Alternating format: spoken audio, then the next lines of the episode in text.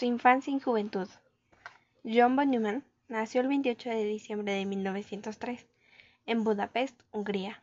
Su padre, Max, era un abogado muy exitoso que fungió como director de uno de los bancos más importantes de Hungría.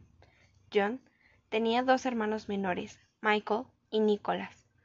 La madre de John se llamaba Margarita y era una ama de casa proveniente de una familia pobre que había asegurado su futuro financiero con un sistema novedoso para la venta de suministros agrícolas, inventado por su padre.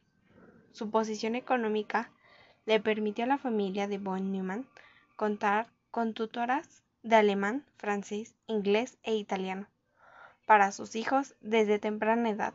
De tal forma, no debía resultar tan sorprendente que pudiera hablar con fluidez seis idiomas durante su vida adulta, como el alemán, francés, inglés, griego clásico, latín y húngaro. John fue un niño prodigio desde muy temprana edad. Tenía interés por la historia, pero sobre todo por las matemáticas. Por esa razón, Laszlo, quien era profesor del gimnasio luterano, que era entonces una de las tres escuelas más respetadas de Hungría, le sugirió al padre de John que contara con un tutor particular para que pudiera desarrollar más conocimientos de los que la escuela le permitiría. John von Neumann se graduó de la preparatoria a los 18 años de edad y ganó el premio Eötvös por ser el mejor estudiante de matemáticas y ciencias de su escuela. El padre de John no quería que su hijo se volviese matemático por razones eminentemente financieras, o sea, que esa profesión no tenía mucho campo de trabajo. Así que un día, tras acordar con John, quedaron que él estudiaría ingeniería química, así que se fue a Alemania para asistir durante dos años a la Universidad de Berlín, donde tomaría cursos de química para luego cambiarse a la prestigiosa escuela Etgenosich Technisch Hochschule, o sea, la ETH, donde intentaría ingresar al segundo año de la carrera de Ingeniería Química. No tuvo mayores problemas para ingresar a la ETH en 1923 y en su primer semestre obtuvo las más altas calificaciones. De 1926 a 1927, von Neumann gozó de una beca Rockefeller para trabajar en la Universidad de Gotinga. En 1926 se le nombró Privatdozent, o sea, profesor contratado por horas, en la Universidad de Berlín, el más joven de la historia de la universidad.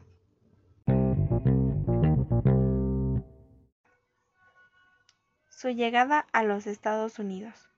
En 1931 fue invitado por Oswald Veblen para trabajar como profesor visitante en la Universidad de Princeton, en Nueva Jersey, Estados Unidos.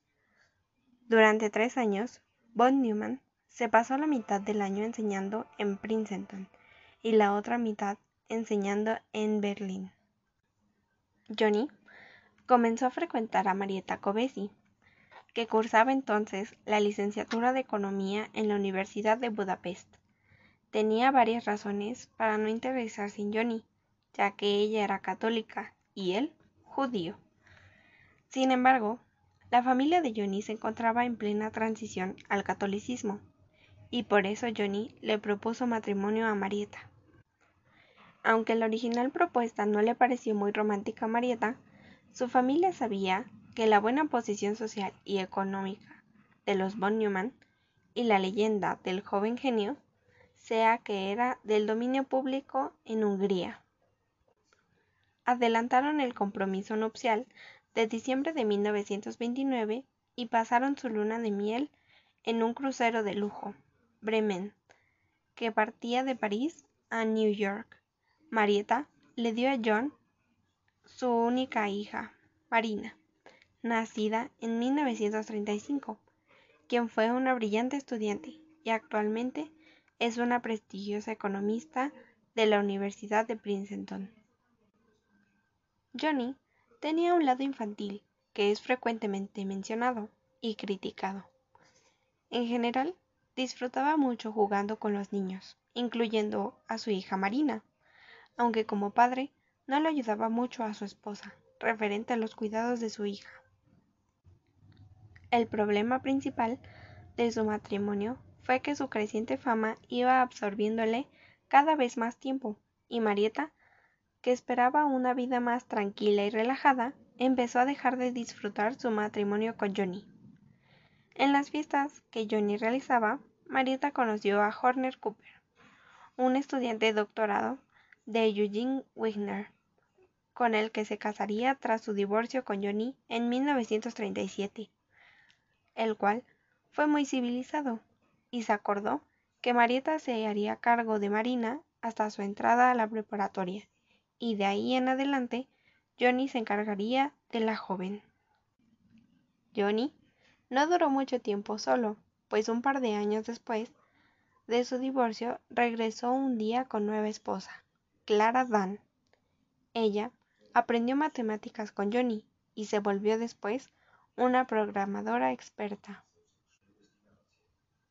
En 1930 se fundó en Nueva Jersey el Institute for Advanced Study, IAS, bajo la dirección de Abraham Flexner.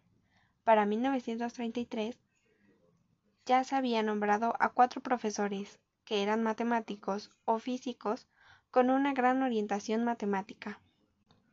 Oswald Veblen, James Alexander, Albert Einstein y Hermann Weyl.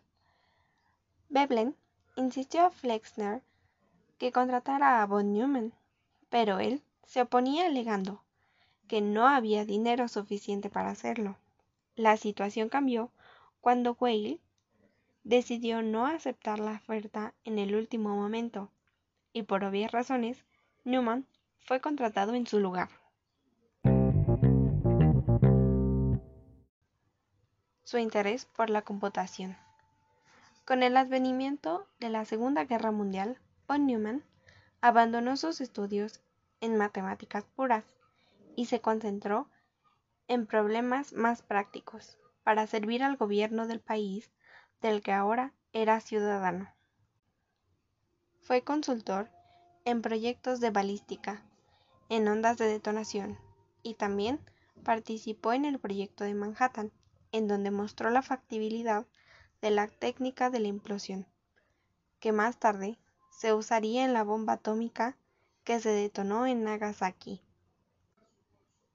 Fue precisamente después de la primera mitad de 1943, en plena guerra, cuando se interesó por primera vez en la computación. En 1944, solo había unos pocos proyectos para desarrollar computadoras en los Estados Unidos. En, la en 1944 solo había unos pocos proyectos para desarrollar computadoras en los Estados Unidos, en la Universidad Columbia o en la Universidad de Pensilvania. Él contactó a algunos científicos íconos de sus máquinas, y la única que realmente le interesó fue ENIAC, Electronic Numerical Integrator and Computer que gracias al apoyo de John von Neumann fue tomada en serio hasta convertirse en un proyecto de primera línea. Johnny no le gustaba que los inventores de ENIAC buscaran beneficiarse económicamente de lo que había sido un proyecto militar secreto.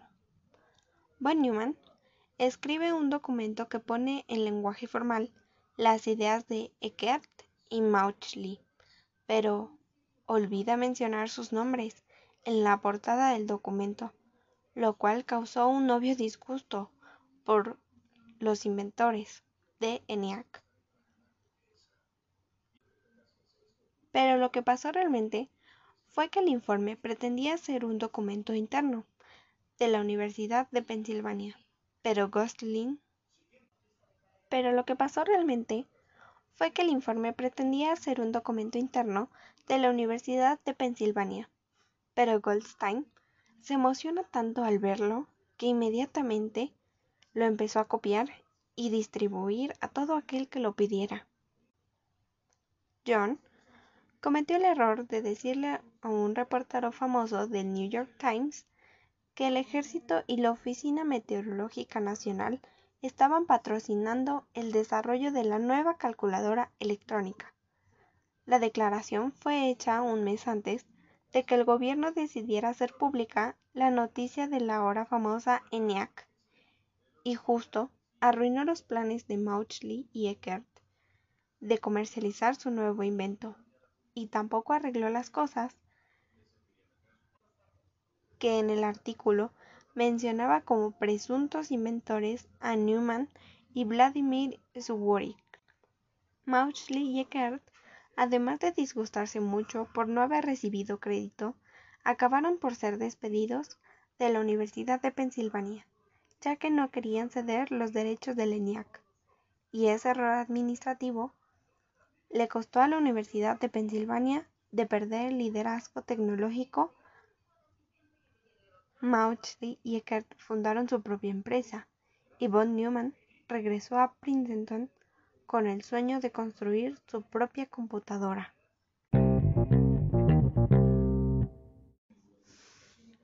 Sus últimos años.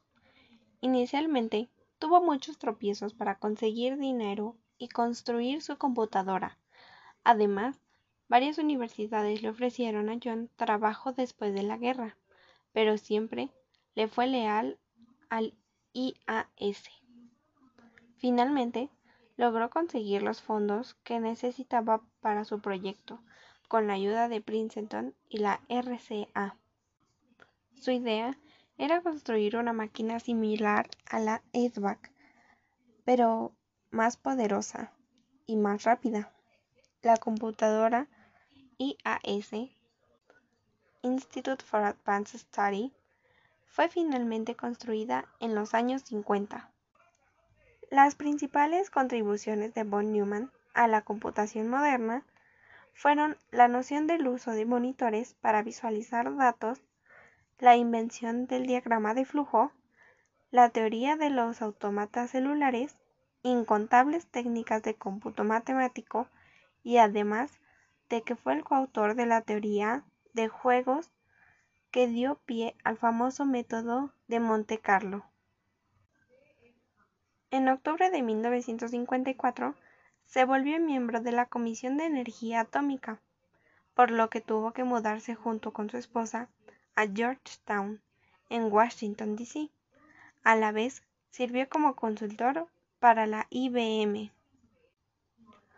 Von Neumann desdeñó el trabajo de Backus, que desarrollaba el Fortran, pues creía que nadie querría jamás usar el lenguaje de programación de más alto nivel que el lenguaje binario que él conocía tan bien.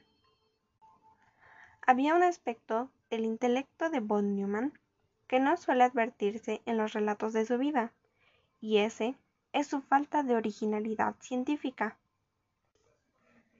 Johnny era un matemático brillante, dueño de una memoria prodigiosa y una capacidad enorme para entender cualquier cosa casi de inmediato y superar a los expertos en ese tema en muy corto tiempo.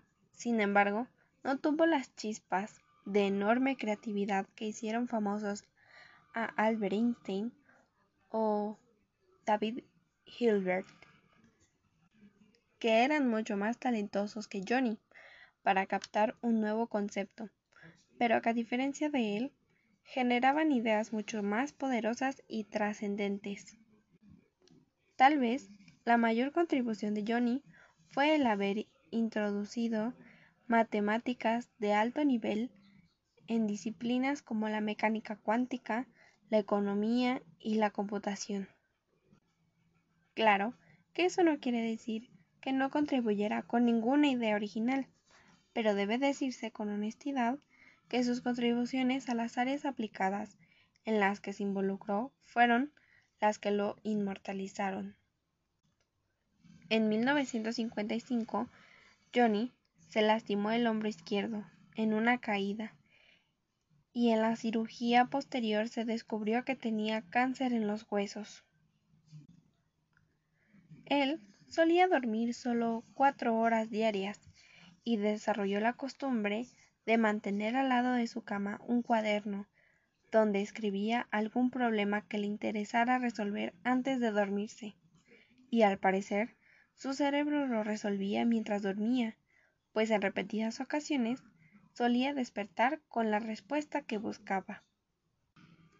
John intentó mantener en secreto su enfermedad mortal, pero para 1956 el cáncer estaba tan avanzado que tuvo que ser internado en un hospital. Aún así, salió de ahí en silla de ruedas para recibir la medalla al mérito presidencial de manos del mismísimo Eisenhower. Fue ahí cuando emitió por primera vez que su muerte estaba muy cerca. También tomó fuerzas para asistir a la También tomó fuerzas para asistir a la fiesta de compromiso matrimonial de su hija Marina, pero tuvo que regresar casi de inmediato al hospital. En sus últimos días, el secretario de Defensa y los secretarios del Ejército, la Armada y la Fuerza Aérea estadounidense se daba cita alrededor de la cama de von Neumann. Solo médicos y personal autorizado en lista podían verlo ante el temor de que revelara secretos importantes mientras estaba sedado. Los relatos de sus amigos acerca de los últimos días del brillante matemático son todos de dramatismo. Algunos de sus biógrafos narran que solía gritar de dolor en que el cáncer le devoraba las entrañas. Johnny comunicó su desesperación a algunos de sus visitantes, ya que no podía concebir la idea de que el mundo siguiera existiendo sin él, sin sus ideas y sus acciones para formalizar las disciplinas informales y caóticas. Su esposa intentaba reducir las visitas al mínimo, a fin de que von Neumann pudiera usar su portentoso cerebro hasta el último minuto. En su lecho de muerte, siguió escribiendo al borrador de las conferencias Silliman, que nunca llegaría a impartir en la Universidad de Yale. A la tragedia personal de Johnny se agregó el hecho de que su madre murió también de cáncer en el verano de 1956. Solo dos semanas después de que se lo habían detectado, mientras su hijo Johnny se debatía entre la vida y la muerte en Washington. Sus planes de irse a trabajar como profesor en la Universidad de California en Los Ángeles nunca se volverían realidad, porque el mejor matemático del mundo, como lo llamaba Hermann H. Goldstein, falleció el 8 de febrero de 1957 su viuda Clara Dan murió ahogada en el mar en noviembre de 1963 en un aparente suicidio. Sus restos descansan en Princeton junto a los del hombre al que dio 20 años de su vida. La leyenda del niño prodigio de Budapest, sin embargo, sigue viva en muchas partes de nuestro planeta y aún fuera de este, pues en un significativo homenaje póstumo a un hombre que fue dueño de una inteligencia de otro mundo, se bautizó con su nombre a un cráter de la Luna.